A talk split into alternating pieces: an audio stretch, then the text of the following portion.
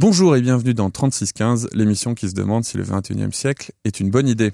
Aujourd'hui, nous allons parler de technologie et religion avec l'abbé Claude Paoli. À mes côtés, l'irrésistible Stéphane Klopp. Je vous rappelle que cette émission est rendue possible par World Radio Switzerland, la radio anglophone de la SSR.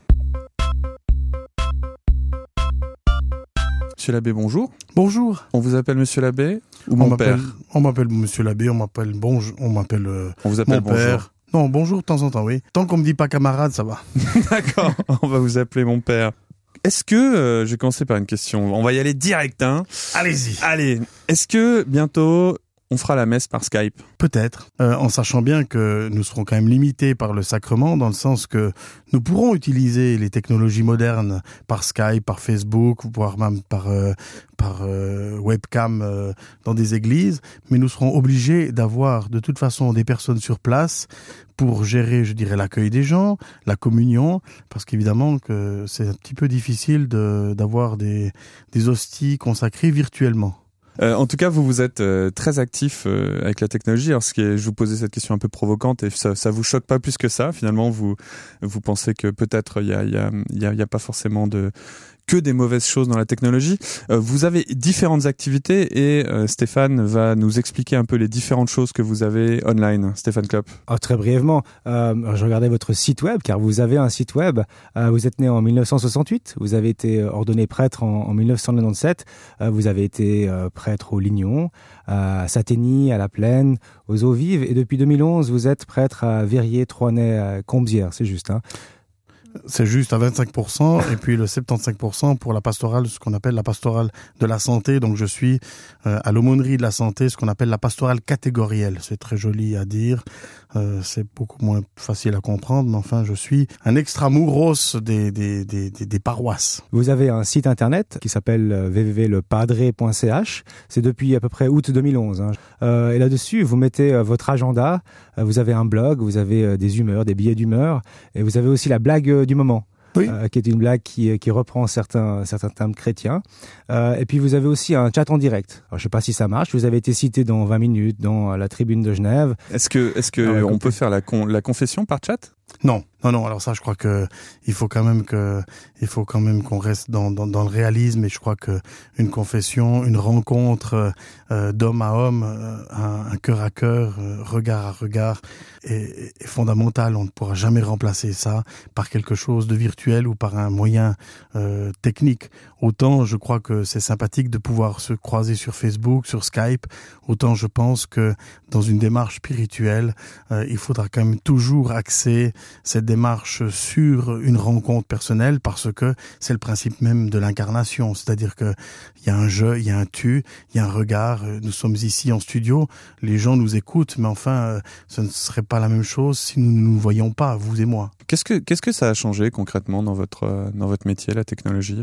Pour vous, ça a toujours été. Euh, vous êtes ordonné prêtre en 98, donc euh, la technologie 97, pardon. Euh, la technologie était déjà assez présente à ce moment-là. Il y avait Internet. C'est quelque chose que vous avez un peu découvert euh, sur le tard ou qui a toujours fait partie un peu de votre boîte à outils d'abbé Non, je crois que c'est quelque chose que j'ai découvert sur le tard parce que je l'ai découvert vraiment comme un moyen d'approche, c'est-à-dire vraiment une manière d'aborder les gens, une manière de présenter aussi ce que je vis, ce que je fais, une manière aussi pour les gens, comme vous le voyez sur mon site www.lepadre.ch, de savoir où je suis, de savoir ce que je fais, une manière aussi de d'être proche des gens au-delà des distances. Et puis euh, ça nous permet, je crois sincèrement, la technologie nous permet euh, d'entrer en relation, mais je pense que ça ne suffit pas. C'est un, c'est un moyen d'accès, ce n'est pas une finalité en soi. Donc pour vous, c'est quelque chose qui est complémentaire à votre ministère en fait, qui est pas, qui est- c'est c'est pas une fin en soi dans le sens où jamais vous ne ferez que du online. euh, Ah, complètement. Non, non, non, c'est- un moyen, ça ne sera jamais une finalité en soi, parce que parce que parce que nous avons besoin de la rencontre euh, incarne, hein, ça c'est clair. Mais en même temps, je pense que il faut il faut remercier ce, ce- cette, euh, cette cette dimension technologique parce qu'elle nous permet de rejoindre des gens euh, à des distances incroyables et puis de nous les rendre proches comme nous nous rendons proches d'eux.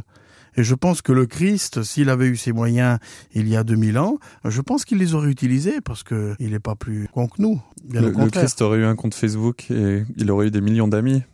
Oui, je pense qu'il aurait eu des millions d'amis, oui, ça certainement. Oui. je suis sûr qu'il en a un, exactement. Et, que, et que, bon, ça doit pas forcément être un vrai, c'est comme des Roger Federer, il y en a une cinquantaine. Mais c'est vrai que ça, ça, vous donne accès à des gens nouveaux. Est-ce que vous auriez des exemples de gens que vous n'auriez pas touchés sans les technologies? Comment, comment ça s'est passé? Des anecdotes dont vous vous rappelleriez? Est-ce que c'est des gens qui sont éloignés géographiquement? Est-ce que des gens, des gens qui sont éloignés socialement? Est-ce que c'est des gens qui sont éloignés générationnellement? Je pense qu'il y, y, y a de tout. Mais un exemple que je peux vous donner, nous avons la bénédiction des motards euh, à Genève maintenant depuis cinq ans. C'est la cinquième année ce, au début du mois de mai. Vous pouvez parler un peu de, de ce que c'est? Alors la bénédiction des motards, eh bien c'est un rassemblement de personnes qui ont pour loisir la moto, qui se retrouve à l'église Saint-Joseph, qui est devenue un peu l'église fédératrice de, de, cette passion. Et euh, on y vit une célébration sympathique, euh, haute en couleur, mais en profondeur aussi. Euh, je suis toujours surpris de, de, de ce qui s'y vit. Et nous avons notre site internet, www.bénédictiondesmotards.ch. Et ce qui est intéressant, c'est que nous n'avons eu aucune publicité qui a été faite ces dernières années pour notre rassemblement. Et par le biais de notre site internet officiel par le biais de Facebook de ceux qui y participent et qui y mettent deux trois euh, deux trois anecdotes en disant venez nombreux etc eh bien euh, mine de rien cette année nous étions 380 motards enfin il y avait 380 véhicules. On était près de 500 personnes dans l'église. Donc ça veut dire quand même que ce, ce, ce, ce moyen technologique permet à des gens qui sont intéressés par cette célébration un petit peu euh, hors du commun, mais qui en même temps est quelque chose de tout à fait catholique, hein, euh, euh, de, se retrouver et, qui, l'ont, qui, ont, qui ont pu s'y retrouver grâce, grâce euh, aux moyens informatiques. Donc en fait, vous faites du community management, c'est un peu comme ça qu'on appelle ça dans, le, dans, le, dans les entreprises appellent ça. C'est que vous construisez une communauté autour d'un centre d'intérêt qui est la moto, et ensuite ça vous permet de communiquer entre vous, de garder des liens et de faire grandir. C'est du marketing viral un peu. De nouveau, j'utilise un terme euh, très business. Oui, oui. Alors moi, je, moi, je vais plus loin que ça. C'est que je pense qu'on utilise des moyens technologiques pour apporter une réalité de foi à des gens qui, évidemment, ne seraient pas forcément proches de cela, et on leur offre une possibilité de vivre quelque chose qui correspond à leurs attentes. Hein. Et je crois que ça, c'est très important. Euh, on parle beaucoup aujourd'hui de la nouvelle évangélisation. Eh bien, je crois que la nouvelle évangélisation dans l'Église passe aussi euh, par ce moyen de toucher des personnes qui qui ne sont pas forcément des accros euh, des fonds baptismaux ou, ou de l'Eucharistie dominicale, mais qui euh, n'ont pas d'aversion à l'égard de cette dimension spirituelle. Et l'Église, à mon avis, serait euh, bien euh, stupide de ne pas utiliser les moyens que la technologie nous donne pour faire passer son message. Qu'est-ce qu'est-ce que c'est la nouvelle évangélisation, juste pour creuser un peu là-dessus C'est une, doctrine en fait de, de l'Église qui se dit euh, utilisons ces nouvelles technologies pour aller à la rencontre de nouveaux fidèles. Non, je crois que la nouvelle évangélisation, d'ailleurs on parle de nouvelle évangélisation, mais c'est toujours la même évangélisation. C'est faire découvrir le message du Christ euh, aux jeunes générations. C'est de leur dire qu'ils sont aimés de Dieu, qu'ils sont appelés à aimer tout ce que Dieu a placé sur leur route. Est-ce que, l'Église euh, vous fait des recommandations sur la manière dont vous devez euh, vous exprimer sur Internet ou, ou est-ce que vous êtes complètement libre? On parlait de community management, mais finalement vous avez euh, bon, le padré.ch, bénédiction des motards. Est-ce que vous avez d'autres sites? Est-ce qu'il y a un site euh, qui est global pour l'Église auquel vous participez aussi ou c'est chaque prêtre, chaque diocèse, chaque euh, évêché a son, son, sa petite entreprise Internet Non, je enfin, si vous allez regarder sur Internet, chaque évêché a son site propre, euh, son site Internet propre. Euh, chaque paroisse a son site Internet. L'Église de Genève a, a, comment, a un site Internet qui, lui, est, propre. Euh, et, et, dans ces sites-là, eh bien, il y a la place pour les sites individuels. Et alors, pour vous répondre, l'Église nous laisse entièrement libre. Et c'est ça qui est beau, c'est que je crois que nous sommes tous investis d'une mission, euh, d'une mission d'évangélisation, et nous n'avons pas, euh, je dirais, de contraintes ou, de, Non, mais vous pourriez avoir une espèce de boîte à outils, par exemple, où l'Église vous donnerait des logiciels open source euh, en disant voilà, en trois clics vous installez un, site avec les fonctionnalités de base pour communiquer. Les gens s'abonnent pour avoir les horaires des messes. On aurait aussi pu imaginer une, espèce de voilà de, de toolkit euh, comme d'autres organisations peuvent le faire et que chaque prêtre reçoit comme ça un serveur web où il peut faire son blog. Et Ça, vous n'avez pas vraiment non plus de conseils ou de, de guide en fait? Non, on l'a pas. Mais on l'a pas parce que je veux vous dire une chose, c'est que les jeunes générations de prêtres n'ont peut-être pas forcément besoin d'avoir ce support parce que euh, on, on, grandit avec et puis que on est suffisamment euh, adulte pour nous entraider. Euh, moi, je ne suis pas du tout informaticien. Je veux dire, je suis même un manche à balai fini. Bah, c'est quand même, vous avez quand même une, une, présence impressionnante. Mais des prêtres de la génération avant vous, par exemple, est-ce qu'ils ont, est-ce qu'ils arrivent à maintenir euh, Est-ce qu'il y en a qui ont des sites comme vous, des prêtres qui ont 65 ans ou... Non, non. Alors, il y a je, enfin, en tout cas, dans notre diocèse ou dans notre canton de Genève, il n'y a pas des prêtres de 65 ans qui ont, qui ont un, comment, qui ont un site internet. Par contre, tous, tous, euh, y compris euh, l'abbé Henri Nico, 92 ans, auxiliaire à la paroisse de, Notre-Dame, euh, a, son adresse email, euh, s'est mis sur, sur Internet et sur l'informatique il y a à peu près 7 ans, à l'âge de 85 ans, et, et est complètement, complètement atteignable par ce biais-là. Et ça, c'est merveilleux. Alors, j'imagine que vous êtes très atteignable. Il y a, peut-être. Euh, est-ce qu'il y a des, des vous, vous, devez recevoir énormément de demandes en fait par email. Est-ce que des fois, ça vous arrive d'avoir des, des, demandes que vous refusez, des choses que vous avec lesquelles vous n'êtes pas d'accord ou un peu un peu bizarre parce que quelqu'un, je sais pas, à distance, va vous demander de faire quelque chose? L'autre question, c'est est-ce que vous avez des soucis par rapport au, au, secret en fait? Votre fonction est quand même tenue au secret de la, de la confession. Mmh. Euh, est-ce que ça vous fait peur ces moyens de communication qu'on puisse tomber sur des secrets comme ça de gens qui vous écrivent, qui se confient à vous? Non, non, parce que euh, euh, d'abord, je pense que les gens qui se confient à nous euh, ne passent pas par le biais d'Internet. Euh, je crois que le biais d'Internet, c'est vraiment un média en, en, bonne et due forme qui nous permet de nous contacter ou de nous contacter. Mais évidemment, lorsqu'il s'agit d'une question délicate, euh, on va passer directement euh, dans une rencontre personnelle. On, on, nous n'aurons plus, nous n'aurons plus de, de, de, d'intermédiaire. Je ne vais pas faire une confession par Facebook. Hein. Ça, c'est évident. Est-ce qu'il y a des, vous avez déjà eu comme ça des demandes par email que vous avez refusées euh, ou, ou je sais pas, des gens que vous connaissiez pas, qui, qui vous contactaient, des gens d'un autre pays qui vous demandaient des choses ou... Oui, mais enfin bon, ça, il n'y a pas forcément besoin d'avoir un email personnel. C'est toujours des demandes de fonds. C'est tout d'un coup, ça vient de la Côte d'Ivoire ou, ou de pays d'ici et de là. Ah oui, des gens qui vous ont demandé pour déposer des fonds sur un compte qu'ils qui viennent d'hériter. Oui, moi j'ai aussi ça, des oui. Nigérians. Ils m'ont écrit la semaine dernière, très sympa. Vous répondez jamais, Laurent? Si, si. Bah, moi, je réponds tout le temps, mais je sais pas pourquoi. ça marche sympa. jamais. Très, très sympa.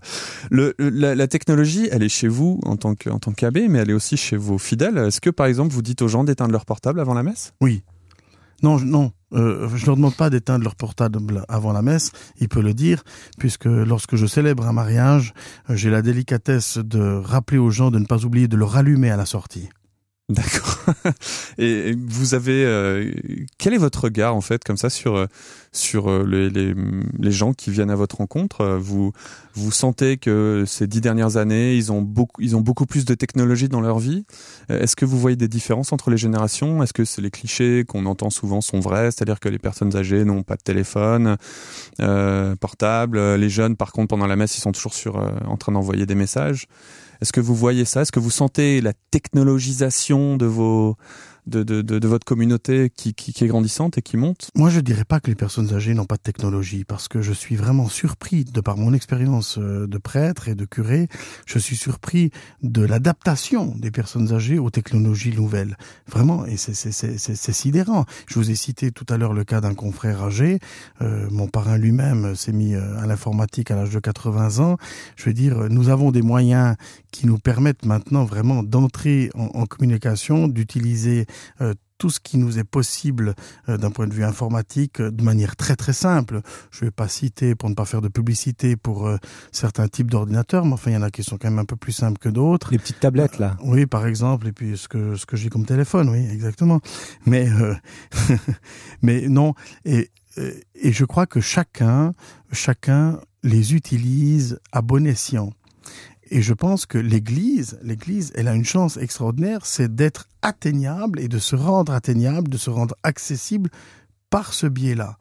Donc c'est vraiment, c'est vraiment quelque chose de bénéfique et, et ce serait, ce serait idiot de, de, de, de ne pas l'utiliser. Vous savez peut-être que le site, euh, le site internet du Vatican est un des sites les plus élaborés et les plus anciens bien sûr. Sur Internet. J'avais reçu à ma conférence Sister Judith Zobelein, la, la sœur Judith qui s'occupe de, de, ce site. Euh, et elle était venue nous raconter. Donc c'était un des premiers sites multilingues. C'était le premier site multilingue au monde hein, dans les années 95, je crois. Et en effet, il y a énormément d'informations. Et d'ailleurs, à un moment, il y avait même une rumeur comme quoi le Vatican travaillait sur un réseau social pour les catholiques. Euh, ce qui, à mon avis, ça aurait été une très bonne idée où chacun peut aller faire son profil et se connecter avec sa paroisse, et une sorte de Facebook. Mais ça, ça s'est jamais matérialisé. Mais en effet, il y a eu, il y a, il y a, tout un côté. Euh, mais c'est assez souvent, on voit des organisations très traditionnelles qui finalement n'ont pas peur d'innover. Je crois que d'être ancré dans le passé, ça permet justement de pas avoir peur du, du futur. Ce qu'on a vu assez souvent. Euh, c'est assez intéressant de vous entendre parce que vous, vous avez, vous êtes très euh, confiant. Euh, et vous dites les technologies sont utilisées à bon escient. Est-ce que vous avez quand même le sentiment que peut-être ces technologies sont en train de, euh, de désocialiser un peu la société, qu'on n'est plus seul? C'est quelque chose qu'on entend souvent. On n'a jamais eu autant d'amis, on n'a jamais autant été connecté, et en même temps on n'est plus seul. Qu'est-ce que vous en pensez de ça? Alors ça, je pense que c'est une des faiblesses de ces technologies, c'est-à-dire qu'elles pourraient nous entraîner dans un leurre, c'est-à-dire qu'on pense que l'on est entouré de X euh, X personnes qui nous aiment.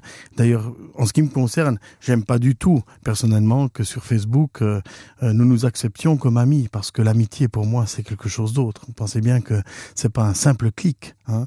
Donc là, nous sommes évidemment pour moi dans une dans une régression d'un point de vue ontologique de, de, de, de ce qu'est l'amitié, ce qu'elle a mis.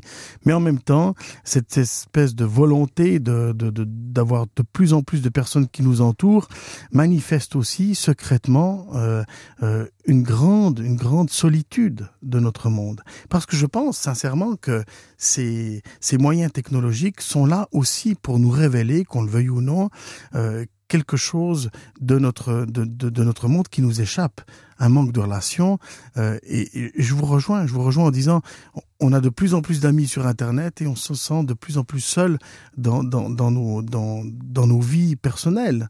Et, et, et c'est vrai que euh, vous pouvez tomber sur un chat ou que vous commencez à discuter avec quelqu'un qui qui tout d'un coup va va vous livrer des choses que je ne livrerai personnellement jamais par internet euh, un état d'âme voire même une envie de suicide voire même des des des comment des des des, des soucis intérieurs des soucis de profondeur et, et, et ça aussi. Mais en même temps est-ce que ce n'est pas un lieu de est-ce que ce n'est pas une soupape? Est-ce que ce n'est pas une soupape? Est-ce qu'au fond ce n'est pas une bonne chose à contrario? Peut-être. Est-ce que c'est des thèmes que vous abordez dans vos dans vos homélies? Oui bien sûr bien sûr. Je sais que je crois que la communication est quelque chose de très important, le dialogue est quelque chose de très important. Euh, ce que j'aime beaucoup en ce moment, c'est que nous nous trouvons autour d'une table. Bon, il y a des micros, euh, il pourrait y avoir euh, évidemment une, un plat de viande séchée et puis pourquoi pas un verre de blanc pour que nous puissions trinquer ensemble. Mais nous sommes On là. va y dans... penser, ça c'est oui. une très bonne idée, ouais. Oui, bon, peut-être. Mais nous sommes là, nous sommes là dans un dans un lieu de communion, de de de de, de communion humaine et autour de cette table et je je pense que euh, les jeunes euh, euh, sont de plus en plus sur leur ordinateur pour entrer en relation avec d'autres jeunes parce qu'ils sont peut-être parfois de moins en moins autour d'une table pour être en communion avec des gens qui leur sont chers. Donc on est en train un peu de vous dites c'est un leurre parce qu'on a l'impression d'avoir une socialisation online alors qu'elle est euh, qu'elle est plus pauvre et qu'elle est peut-être illusoire. Certainement, c'est un risque. Je dis pas que c'est forcément le cas mais c'est un risque oui. Il faut pas avoir peur de le dire. Donc la, la technologie euh, est-elle une menace ou est-elle une opportunité à votre, avis, pour euh, la religion? C'est un pari. C'est un pari. Je pense qu'elle est, elle, elle, elle est le fruit des deux. Elle peut être une menace dans la mesure où on, où, où, où on pense que grâce à, grâce à elle, eh bien, nous sommes en communication et que grâce à elle. Euh, et là, là, je pense qu'elle peut être une menace parce que ben, il suffit de fermer l'ordinateur puis de se rendre compte de où j'en suis à, ce moment-là. Mais elle peut être un pari de, de socialisation réelle dans la mesure où elle permet aussi à des gens de se rapprocher, à des gens de se parler. Vous parliez de Skype, moi je parle de Facebook, et c'est vrai que lorsqu'on a de la famille à l'étranger, lorsque euh, pour un père de famille ou une mère de famille, sa fille est aux études à Londres, eux ils sont en, Fran en France peut-être même dans un tout petit village des, des, des agriculteurs ou quoi que ce soit. Eh bien c'est une manière de rester en, en, en contact en communion avec avec un être cher. Et là je pense que ça c'est un plus. Est-ce que vous avez déjà marié des gens qui se sont rencontrés par internet? Jamais.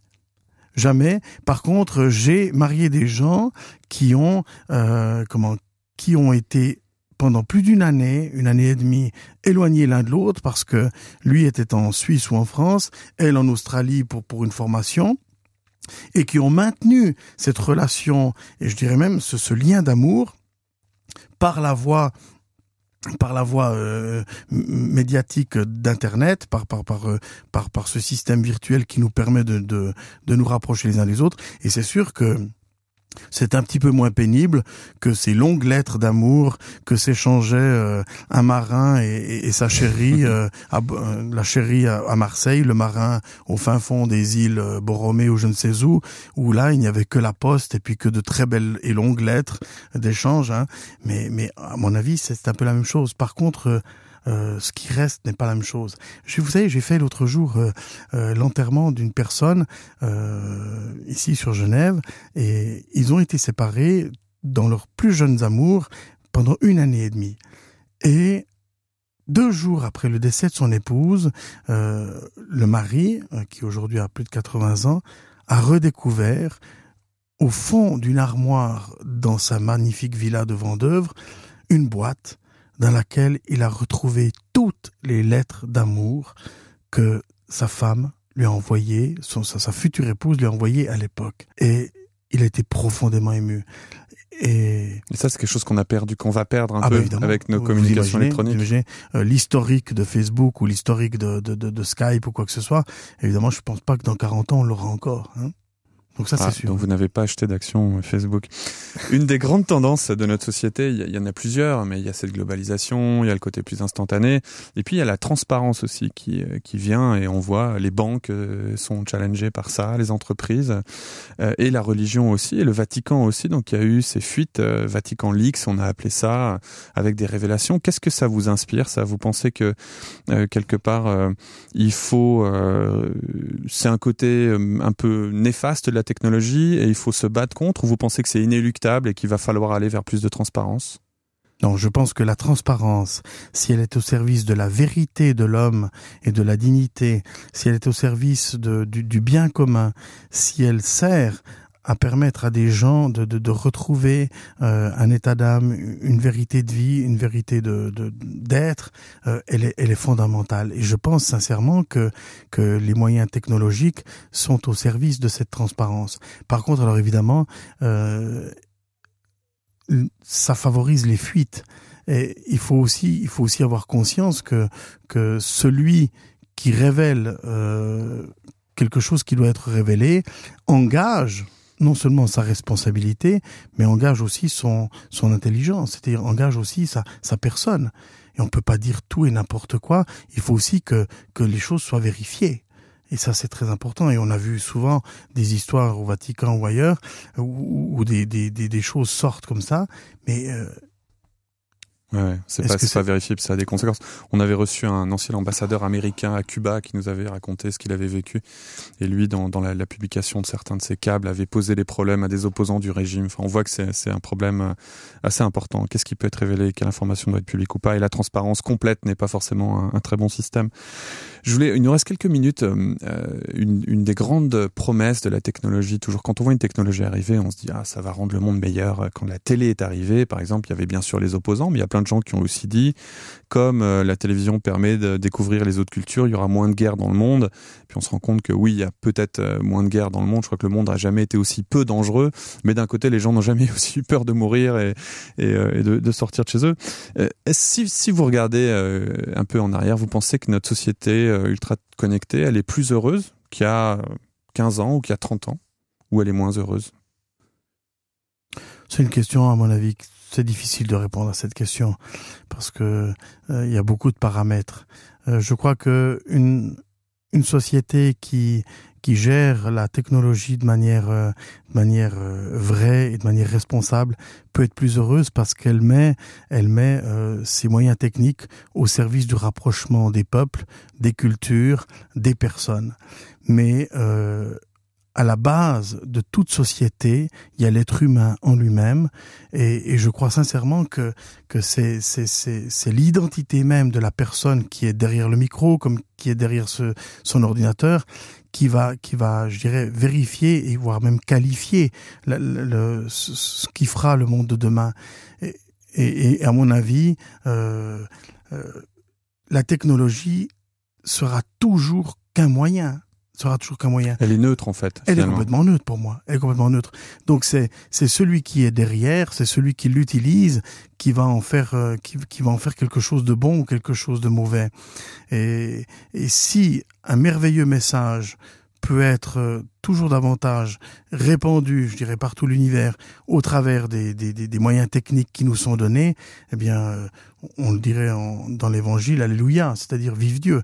Mais ce n'est pas ça qui va qui va donner la qualité du message. La qualité du message, ben vous le voyez bien en politique, je veux dire, la qualité du message sera toujours de l'ordre de l'identité de la personne qui le livre. Et là, ça renvoie toujours à la vérité de la personne qui parle, qui écrit, qui regarde et qui vit. Ce qui est un message finalement assez rassurant. Une, dernière question peut-être. Euh, Est-ce que quand vous voyez les prêtres de 20 ans, la génération suivante, euh, en quoi leur euh, façon d'exercer est différente de la vôtre? Toujours, j'essaie de vous pousser un peu à parler, à me dire ils sont, je sais pas, ils sont peut-être tout le temps, ils sont sur Twitter. Enfin, c'est encore plus connecté que, que votre génération. Mais est-ce que vous voyez une différence dans leur façon de d'imaginer votre métier? Votre vocation? Non, alors écoutez, euh, très sincèrement, je crois que je, je crois pouvoir dire, je ne suis pas encore un vieux grigou. Euh, J'ai 15 ans de ministère, donc je suis encore un petit peu dans la dernière et la jeune génération. La moyenne d'âge du clergé étant de 67 ans, j'en aurai 44 cette année. Euh, J'estime que je suis encore un tout jeune, pour ne pas dire mouillé derrière les oreilles. Euh, donc je pense que je pense que nous sommes avec les jeunes de la même génération. Par contre, je pense que eux comme moi, mais eux vont m'y aider parce qu'évidemment ils sont sont plus à même de connaître ces technologies. Euh, moi, je suis pas très très bon pour ça, mais le curé de Carouge est bien meilleur que moi. Euh, vous n'êtes pas sur Twitter, vous hein? Moi, je suis pas sur Twitter, mais vous imaginez que le curé de Carouge, il a tous les agendas des prêtres de son secteur, euh, carrément en online, etc. Tout, c'est lui qui fixe les rendez-vous pour les messes, les machins, ces choses. Chacun reprend son truc et puis sait qu'il va dire la messe à 18h30, c'est fixé par le curé. Ça, je trouve ça génial. Et puis le jour où je ferai partie de son équipe, ça me fera très plaisir. Mais je veux dire, moi, j'en suis pas encore à ce point-là. Mais par contre, je pense que nous avons cette conviction profonde, c'est que les moyens technologiques actuels de communication nous permettent de dire l'évangile, d'être des artisans de cette nouvelle évangélisation de par cette nouvelle technologie et peut-être un jour de permettre à des gens, euh, je pense par exemple à des messes en direct qui seraient diffusées euh, par webcam, etc., tout, tout en ayant des communautés qui accueillent, qui distribuent la communion, mais nous avons des, des moyens extraordinaires. Et je pense que les jeunes générations euh, ne doivent pas se cacher derrière leurs bréviaires et puis leurs principes, mais doivent véritablement utiliser ces moyens pour dire Jésus-Christ aujourd'hui. Et c'est ce que j'essaie de faire euh, aussi bien que je peux au travers de www.lepadré.ch, la bénédiction des motards.ch. Mais ce qui m'a appris, ce que j'ai reçu de ces moyens-là, c'est que au travers de, de, de ce qui s'est de ce qui s'est vécu, j'ai eu des baptêmes, des mariages, des enterrements, parce que tout simplement nous sommes atteignables. Et je crois que l'Église doit avoir une visibilité. Elle peut être virtuelle dans le sens qu'elle peut passer par un écran, mais derrière un écran, il y a un homme, il y a une personne qui doit être atteignable et à qui on pourra un jour parler in live sans passer par un micro ou un haut-parleur. Bah, c'est très intéressant en tout cas de, d'être venu, euh, d'écouter votre témoignage. C'est pas forcément, euh, enfin, on a toujours un peu des clichés dans sa tête. Alors on se dit voilà, l'Église c'est forcément un peu conservateur, et puis alors que pas du tout. Euh, finalement, vous êtes bien en avance sur pas mal d'entreprises, même à mon avis. Je vous remercie beaucoup d'être venu passer cette demi-heure avec nous. Merci. Euh, L'abbé Claude Paoli et puis Stéphane Klopp, bien sûr, à mes côtés. Laurent. on se retrouve la semaine prochaine pour une autre émission? D'accord. Je vous rappelle que 3615 est rendu possible par World Radio Switzerland, la radio anglophone de la SSR. Merci beaucoup.